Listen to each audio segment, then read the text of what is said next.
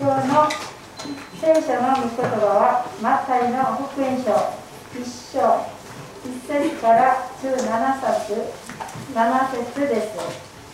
野町牧先生より朗読していただき救い主の芸術と対して神様の御言葉を伝えてくださいます。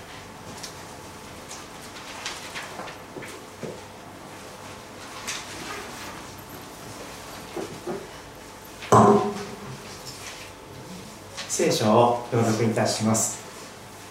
新約聖書の一番最初のマタイの福音書1章1節から17節です。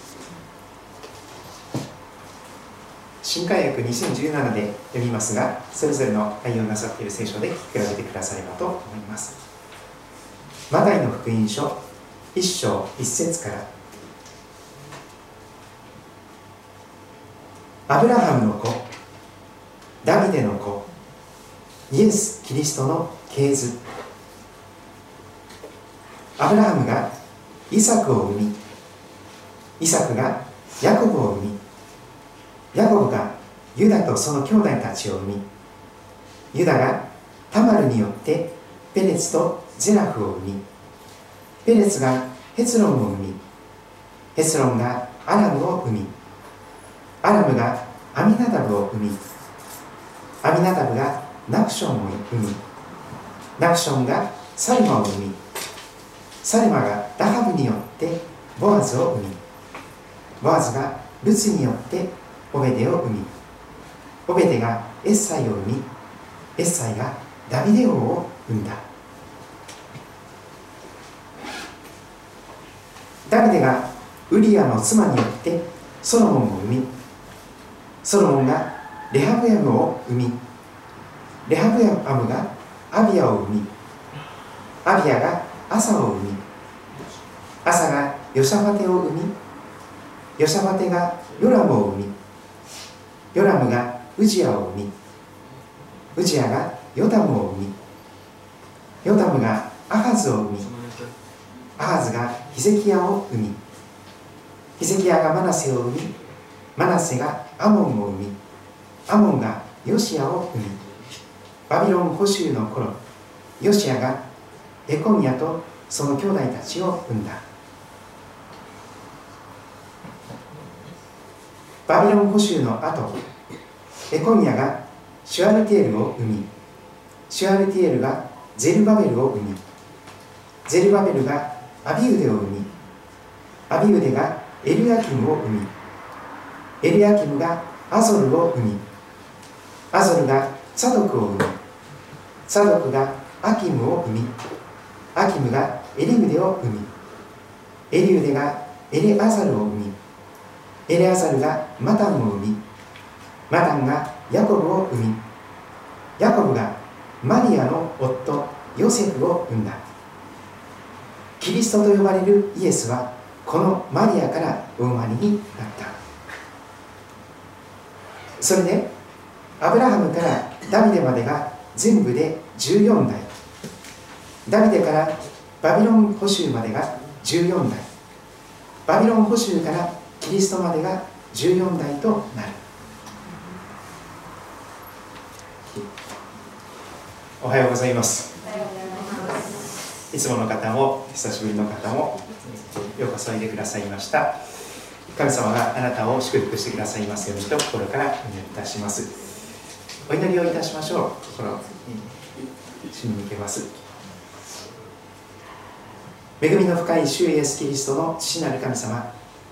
今朝もあなたが目覚めを与えてくださり新しい主の日を備えてくださったことを感謝いたします。早いものでアドベントのろうそくの一つが灯りました。今日からアドベント対抗節に入りました。4つのろうそくが灯るときクリスマスの礼拝を迎えます。2020年あと1ヶ月ちょっとですけども神様がここまでコロナの中で守り導いてくださったことを本当にありがとうございます。続けて主を変わらない御手を持って私たちを導いてください。守ってください。養ってください。育ててくださいますよ主をお語りください。しもべは聞いております。愛する主イエス・キリストのお名前を通してお祈りいたします。アーメン今年もろうそくに一つ明かりが灯りました。対抗節アドベント第1週になっております。救い主の系図。救い主の系図に今日耳を傾けていきたいと思っておりますがマタイの福音書1章を開いて朗読いたしましたよく新約聖書だけの聖書をいただいてそして聖書という本はどういう本かと開いて読み始める人がいるかと思います。ギデオンの聖書とかがそうですよね。あの学校とか病院とかあとホテルの中に入っていたりするあのギデオンの聖書新約聖書があります。で最初のページを開くとこのマタイの福音書の一章なんです。そうしますとですねさっき私がちょっと舌を噛みそうになりましたけどもカタカナの名前がずらーっと出てくるわけです。何やこれはっていう感じですけど。ちょっと日本人が読む本じゃないの？ないじゃないの？という感じでですね、えー、ここでもうやめてしまって聖書をパタンと閉じてしまう人も多いかと思うんです。しかしそれは食べず嫌いです。私いつも思っておりますが聖書という本はスルメイカのようにちょっと最初硬いんです。歯が欠けそうな硬さがあるかもしれません。でも少し忍耐を持って少しずつ読み進めていくとだんだんだんだんその味がじわーっとにじみ出てきます。今日の聖書の箇所もそうだと思います。非常にとっつきにくい系図なんですけどもカタカナだらけの。これが実は旧約聖書と新約聖書の橋渡しをする救い主キリストとかメシアと言われますがこの救い主の系図がここに記されています。実は旧約聖書の中に記録されている神様の契約神様の約束の御言葉が成就してそして歴史を貫いて何世代にもわたって神様はその人々の歩みと共にしてください。そして時にたってついに待ち望まれていた救い主さんがお生まれになった。そのことが記されています。スタンドバイミードラえもんというのが最近2が出たようですけどもそのうち見に行こうかなと思っておりますがあのドラえもんの中にはタイムマシンというものが出てきますね。タイムマシンに乗りますと時間と空間を超えて過去や未来に行くことができます。聖書を読むということは実はタイムマシンに乗っているようなものだと思うんです。時間と空間を超えて何千年も前の話のところにその場所にそこにふっと旅行ができる。実はこのマタイの福音書は本当に壮大な旧約聖書の創世紀まで遡っていくタイムマシンに乗っていくことになります。創世紀の11章の後半あたりからずっとそこから時間を遡っていく。そしてまた戻ってくる。マタイはアブラハムから始めています。アブラハムの子ダビデの子イエス・キリストの系図と書き始めます。アブラハムさん皆さんご存知でしょう？最初アブラムさんでした。創世紀の12章あたりから出てきます。ある時に75歳になったアブラムさんに神様は呼びかけてくださいました。あなたの生まれ故郷父の家を離れて私が示す地に行きなさい。そうすればあなたを全世界の祝福の源さんとするよ。あなたを通して全世界の全ての国民が祝福を受けるよ。そんな約束をいただきましてアブラハムさんはどこに行くかわからないで信仰の旅を始めてまいります。75歳で旅が始まっていきます。75歳でバイクを乗り始めた人みたいな感じですけどそれまで住み慣れた環境を全部捨てて人間関係お医者さんその全てを変えて全部まとめて引っ越していくんです。旅をしていくんです。そのアブラハムさんの歩みは本当に素晴らしいものがありますがアブラハムさんに神様は契約を与えてくださったわけです。そのクライマックスは創世記22章あたりに出てきますが私は自分にかけて誓うと神様はおっしゃるんです。あなたがアブラハムよあなたがこれを行い自分の子供自分の一人を惜しまなかったので確かに私はあなたを大いに祝福しあなたの子孫も星の数空の星海辺の砂のように大いに増す。さあ天を見上げなさい。星を数えることができるなら数えてみなさい。あなたの子孫はこのようになると神様はアブラハムに約束して誓ってくださる。そしてあなたの子孫は敵の門を勝ち取る。あなたの子孫によって地のすべての国々は祝福を受ける。あなたが私の声に聞き従ったからである。と語られています。パウロという人物はガラテヤ人の手紙でこのことをこんなふうにまとめています。約束はアブラハムとその子孫に告げられました。神は子孫たちにと言って多数を指すことなく一人を指してあなたの子孫にと言っておられます。それはキリストのことです。実はアブラハム契約はやがて与えられるやがてお生まれになるキリストを通して完全な形で実現していく成就していく。聖書がそのように証言しております。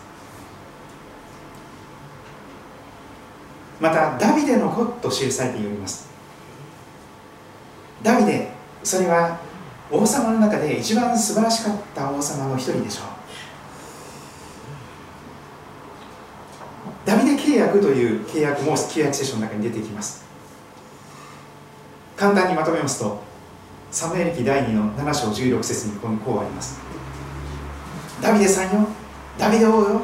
あなたの家とあなたの王国はあなたの前に常しえまでも確かなものとなり永遠に確かなものとなりあなたの王座は常しえまでも固く立つ。とダビデに神様は誓ってくださった。契約を結んでくださった。ダビデの王国は常しえまでも続く。と言われたのです。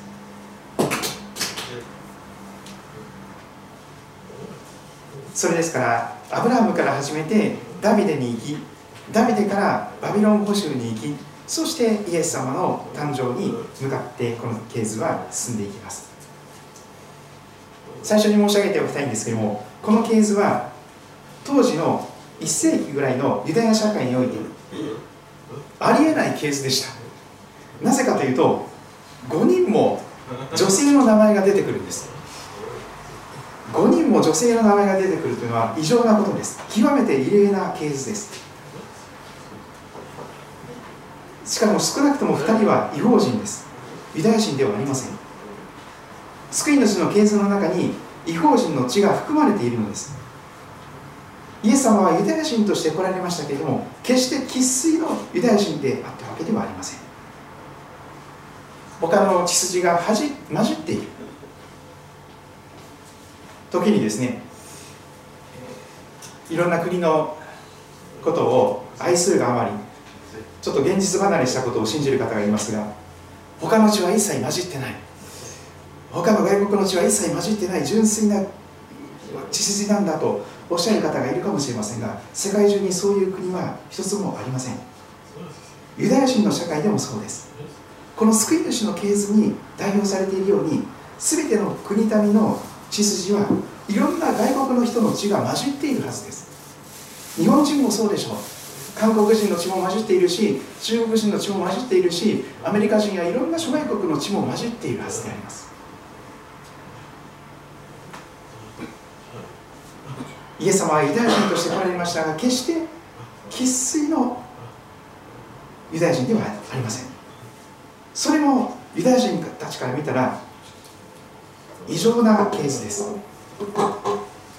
あえて言うならば自虐的と言われるようなケースかもしれません。なんでそんな恥とか過ちとか罪というのをわざわざ記録しなきゃいけないの？そういうのは全部取り除いた方がいいんじゃないの？もっと綺麗なとこだけ載せればいいじゃないの？しかしマタイはあえてこの5人の女性を載せることによってしかもその中には遊女がいたり人妻の名前があったりするわけなんです。極めて異常な罪深い系図と言ってよいかと思います。しかしまずはアブラハムから始まります。少し前に購入しましたこの命の言葉社でですね。こんなファイルが売られていました。聖書略年表というファイルなんです。表はですね天地創造から始まってアブラハム誕生が紀元前2166年とか書いてあるんですね。でアブラハム誕生が紀元前2166年イエス様が生まれる2100年ぐらい前の話から始まっていくですタイムマシン。そしてイサクが生まれたのは2066年とか書いてあります、まあ、100年100歳の時生まれましたでヤコブとイスラエルイスラエルとエサウ誕生。そしてですね出世エジプトの話が出てきたりそしてその後ですね、えー、カナンの地に入っていく。そしてダビデ王様がイスラエルのものとなっていくのは紀元前1011年ぐらいです。紀元前2000年ぐらいから一気に1000年これがマタイの1章1節から6節までの話なんです。1000年ぐらいの話がずっとそこに出てくるまとめられています。アブラハムから始まってダビデまで約1000年の隔たりがあります。アブラムがイサクを生みイサクをイサクがヤコブを生みヤコブがそのユダとその兄弟たちを生みイスラエルの神様はアブラハムの神イサクの神ヤコブの神と言われます。そこに代表されているアブラハムの子孫たちの姿が出てきます。これまでの新海訳ではアブラハムにイサクが生まれイサクにヤコブが生まれヤコブにユダとその兄弟たちが生まれと訳されていました。新しい新海訳2017ではアブラハムがイサクを生みイサクがヤコブを生みとそういうふうに訳し直されています。注目すべきは3節の言葉です。誰々によってというその言葉が入ると女性の名前が出てきます。3節にまず最初の1人目の女性が出てきます。ユダがタマルによってペレツとゼラクを生みこのタマルという女性が1人目の登場する女性であります。創世紀の38章を見ていただくと詳しい話が出てきますがこのユダの息子と結婚したユダにとってはお嫁さんユダの嫁嫁であります。夫であったユダの息子たちに先立たれたので遊女のふりをして娼婦のふりをしてベールで覆ってそして舅であるユダと性的な関係を持って身ごもっていった。そんな女性です。遊女のふりをしてそして夫であった息子のお父さんと性的な関係を持って子供を授かっていた女性。これがタマルであります。さらに5節サルマがラハブによってボアズを生みラハブによってという言葉が添えられています。ラハブというのが2人目の女性ですけどもこれは明らかにエリコでエリコという町で遊女をしていた女性であります。違法人のエリコの遊女です。義明の6章25節にこうはっきり書かれています。しかし遊女ラハブとその一族と彼女につながる全てのものをヨシアが生かしておいたので彼女はイスラエルの中に住んで今日に至っている。エリコを偵察させようとしてヨシュアが使っ送った使いたちを彼女がかくまったからである。エリコに偵察隊を送った。その人たちをかく囲まってくれ。守ってくれた女性なんです。それゆえにその家族も含めて親族も含めて関係者一同が救われていくことになりました。しかしこのラハブという人物はエリコで遊女をしていたそういう女性なのです。なんと違法人のしかも遊女がこの血筋の中に入っているというのは驚くべきことではないでしょうか。お母さんが風俗の仕事をして夜の街で体を売って商売をしている。そういう人がここに出てくるわけです。しかも外国人の方。さらにえー、っとですね5節のその後ですね。ラハブによってボアズを生みボアズがルツによってオベデを生みここにもルツによってという言葉が出てきますがこれが3番目の女性です。ルツという人物も違法人です。モアブ人であったモアブ人の女性であります。ヨシア、シシ、ルツヨシア記の知識の後ルツ記というのがありますけれどもルツ記を参照してください。短い書物ですからすぐ読めるかと思います。モアブ人という外国人です。その女性です。ルツによってオベデを生み実はこのルツさんを通してダビデがダビデ王様がやがてその子孫として生まれてきたというのです。ルツによってオベデを生みオベデがエッサイを生みエッサイがダビデ王を生んだ。ダビデ王は紀元前1011年ぐらいに王様となっていきます。いかがでしょうか？約1000年間タイムマシンですっとりましたけれども。紀元前2000年ぐらいからですね1000年ぐらいまで遡ってまいりました。戻ってまいりました。ダビデ王までアブラハムから始まってダビデ王までの中に3人ほど女性の名前が出てきております漱石の12章あたりから出世時時レビ記民数記新明記義明記朱子記ルツ記サムエル記あたりまで一気に読み進んできたような感じです。14代あります。そして今度このダビデからですね6節の後半のところからこの聖書は一つ段落を置いて語り始めます。もう一人の名前が出てきます女性の。ダビデがウリアの妻によってソロモンを生みというこの言葉です。あえて名前を書かないでウリアの妻によってと書いているからこそその罪が恥がより強烈に訴えられているように思います。ダビデは人妻と関係を持ってそしてそこで与えられてきたのがソロモンという男の子でありました。ダビデは最も素晴らしい最もすごい王様だと思われていたんです。しかしそのダビデでさえも過ちを犯してしまう時があったんです。人間というのは条件さえ整えばいつどんな過ちを犯すか分かりません。誘惑に負けてしまうのです。ダビデはある時ウリアという人物の奥さんであった方を見初めてしまってそして性的な関係を持ってその女性を身ごもらせてしまったんです。その会員の罪をもみ消すためにウリアというご主人も非常に忠実な部下でしたが敵戦戦争の最前線に置き去りにさせてウリアを戦死させていくことになります。自分の罪をもみ消そうとした。なかったことにしようとします。しかし自分の過去の過ちをなかったことにすることこそ自虐的ではないかと思います。それこそが恥や過ちを隠して隠して認めないことこそが神様に最も喜ばれないそして自分の中で矛盾が起こって嘘偽りで塗り固めた人生を生きなければならなくなっていつかそれは破綻していくのです。しかし幸いなことに憐れみ深い神様は預言者を使わしましてダビデに悔い改めを迫ります。例え話を使いましてダビデがした過ちがどんなにひどいことだったのかそのことを自分のこととして認識することができるように導かれます。そしてダビデは本当に砕かれた魂砕かれた悔いた心となって悔い改めていきます。しかし最初に生まれてきた赤ちゃんは死んでいきます。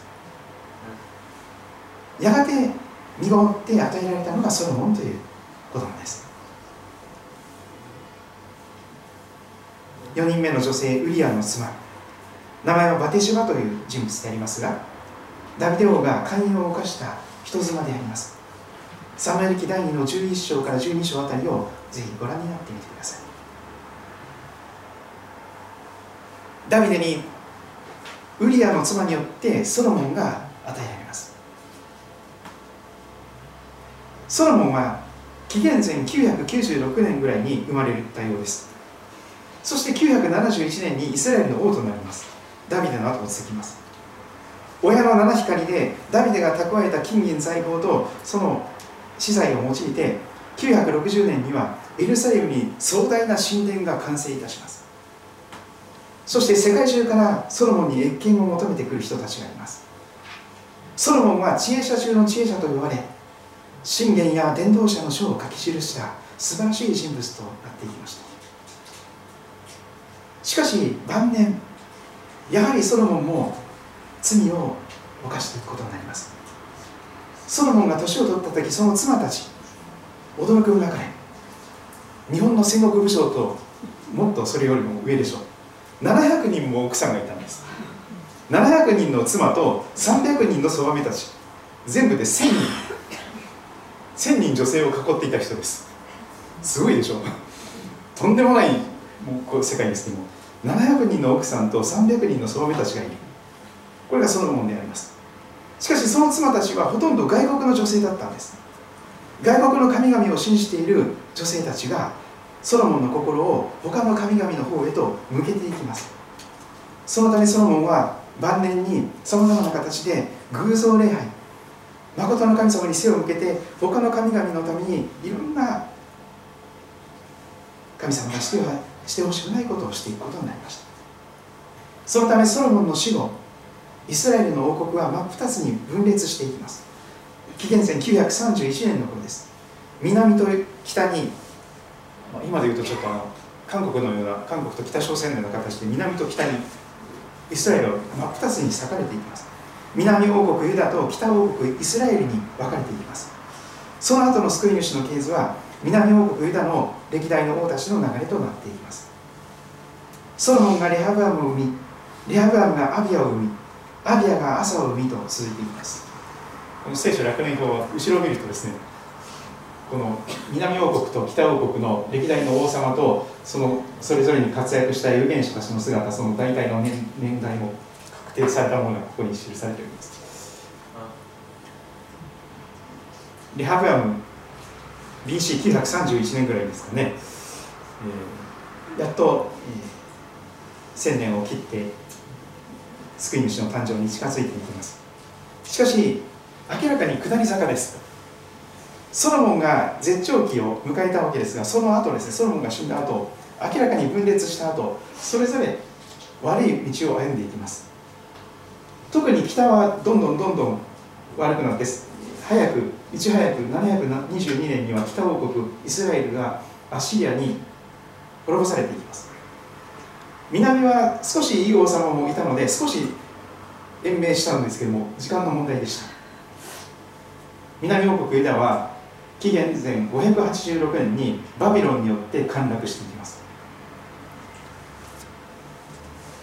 世界史の参考書を持ってきましたけど皆さんご存知ですよね。バビロン保守これは世界史の中でも有名な記事であります。ちょっと開いてみましょう。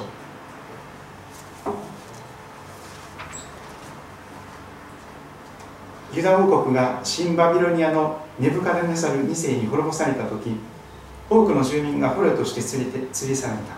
紀元前586年。これをバビロン保守という。586年から538年。後ベルシャのキロス2世が新バビロニアを滅ぼすとヘブライ人は帰国を許された。世界史にもちゃんと記録されています。でこの新海約聖書2017年になりましてバビロン捕囚という言葉が使われるようになりました。それまではバビロン移住という言葉でした。これはすごい名訳になったなと私はここだけでもすごく評価しております。移住という言葉が補修になったんです。私から見ると天と地の違いがあります。例えば移民という言葉が強制連行と言い直されているんです。あるいは終戦という言葉が敗戦とか無条件降伏と言い直されたような衝撃的な言葉です。補修なんです。強制的に連行されていったんです。なぜですか？戦争に負けたからです。無条件降伏したわけです。全部のイスラエルの神殿が貴重な宝物や有能な人材は全部連れ出されていきました。エルサレムが焼け落ちたんです。城壁は崩れ去りそしてあの立派な神殿が全部燃え盛る火の中に人々が上で苦しんでそしてたくさんの人たちが亡くなっていきました。敗戦明らかにあの常しえまでも続くと言われたダビデ王朝が滅んだんです。無条件の幸福で。なぜバビロン保守が起こったんでしょうか。早くからたびたび神様は預言者たちを使わしました。そして神の言葉を厳しい神の言葉を語りました。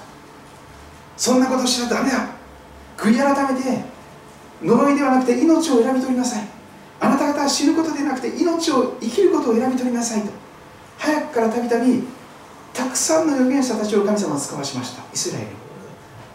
ところがその神の言葉を指導者も国民もないがしろにし続けた結果なのです。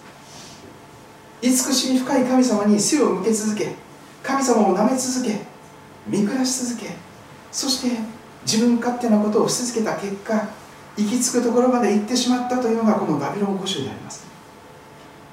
敗戦と強制連行の屈辱を味わうことになったんです。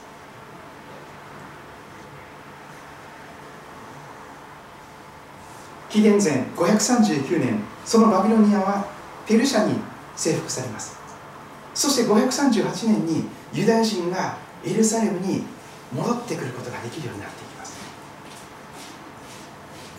バビロンの補修70年が満ちる頃エレミエによって予言されていたその言葉はその通りになっていきました。そして12節からのところ今度はバビロン捕囚の後の話が出てきます。ここに出てくる多くの名前は聖書に出てこない名前がたくさんあります。ゼルバベルあたりまでは聖書に出てくるんですけどその後ですねちょっとあもう分かりません。中間時代といって約500年の間ですね旧約聖書と新約聖書がその空白地帯がありますのでその間のいろんなこともあります。その間にはいろんなことが起こります。エルサレムに帰還することができて神殿が再建されます。城壁も再建されます。そしてバビロニアからペルシャへ支配が移りペルシャから今度ギリシャにアレクサンダー大王によってギリシャ帝国になりそしてシリアになりローマ帝国になりそしてキリストの誕生となっていきます。そして5人目の女性の名前を今日読んだ最後のところ16節に見ることができます。ヤコブがマリアの夫ヨセフを産んだ。マリアという名前が出てきます。明らかに女性です。あの男性の方でもマリアさんという方がいらっしゃるようですけどもあのここでは女性です。ヤコブがマリアの夫ヨセフを産んだ。キリストと呼ばれるイエスはこのマリアからこのマリアからお生まれになった。5人目に出てくるのは皆さんご存知のイエス様のお母さんとされたマリアさんです。キリストと呼ばれるイエス。救い主と呼ばれるイエス様はこのマリアから生まれてそれがクリスマスとなっていきます。マタイさんは話をまとめます。17節。それでアブラハムからダビデまでが全部で14代。ダビデからバビロン捕囚までが14代。バビロン捕囚からキリストまでが14代となる。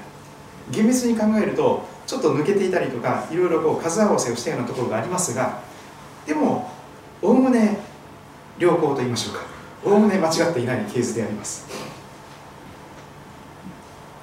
結論を申し上げます。救い主の系図は罪人の系図と言ってよいように思います。それは私たちの系図です。神様は恥や過ちに満ちた私たちと共に歩まれるということです。恥ずかしいことやたくさんの過ち失敗に満ちた闇に満ちた私たち。そんな私たちと一緒にそんなあなたと一緒に神様は歩まれ来週覚えることになる名前インマネールとイエス様は呼ばれるようになりますが神は私たちと共におられる方なんです。私たちがいい子ちゃんだったら一緒に行ってくださる方でしょうか？そうではないんです。私たちが清くて美しくて立派な正しい良い行いをしている人だったら神様と共にいてくださるんでしょうか？そうではないんです。まさにこの信仰継承の歴史が何を語っているのか。神は罪深いお父さんやお母さんやおじいちゃんやおばあちゃんと一緒にいてくださった。だからそのままの私も神様が共にいてくださるということなんです。たとえ礼拝に来てなくてもたとえ聖書を読んでなくても実は神様があなたを覚えてそしていつもあなたと一緒におられる。俺はこんなに罪深い。こんなに汚れている。こんなに過ちや闇が多い。俺なんかどうせダメなんだ。そうではないです。神様はまさしくそういうあなたと一緒におられるんです。そして信仰継承というのは賭けだらけの人を通してそのバトンが渡され渡され渡されそして救い主イエス・キリストにつながっていたのです。このイエス様を通して罪の許し体のよみがえり常しえの命。約束されていたメシアキリスト救い主のその聖書の約束が全部イエス様によって成就していくことになります。全ての待ち望まれていたことがイエス様を通して完全に出来事になっていきます。インマネール神は私たちと共におられる。そう呼ばれるイエス様はそんな罪人の子孫として2000年ほど前にこの世に来てくださった方であります。今日はほとんど旧約聖書をバーっていっぺんにですね、えー、見たような感じですけどもでもその旧約聖書の歴史があって新約聖書があります。新約聖書をから読み始めるとですねよくわからないところがたくさんありますよね。でもぜひこのマタイの福音書の一つ一つの名前少なくとも5人の名前が女性の名前が出てくるんだ。誰々によってというところの名前が女性なんだ。タマルによってそれからボアズにがルツによって。そしてダビデがウリアの妻によって。いろんなところに名前が出てきました。その名前をぜひクリスマスに向けての時覚えていけたらと思っております。それぞれ祈る時を持っていただけたらと思いますが神様の前に静まって祈りましょう。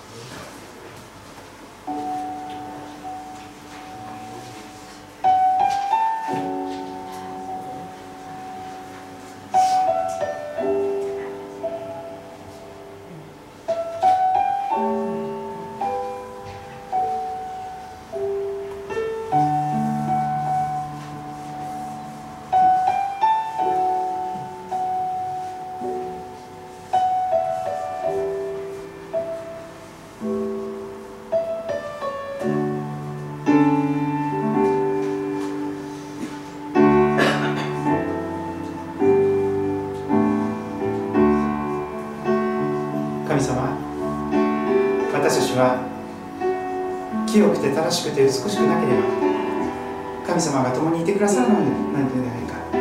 神様に受け入れられないのではないかといつも思ってしまいます。だからこそ本音と建前を使い分け仮面をかぶりそしていい自分を演じようといたします。特に人目を意識して神様私たちは一生懸命頑張ってしまう。自分の中の恥や過ちや罪を全部隠してなかったことのように生きてしまいます。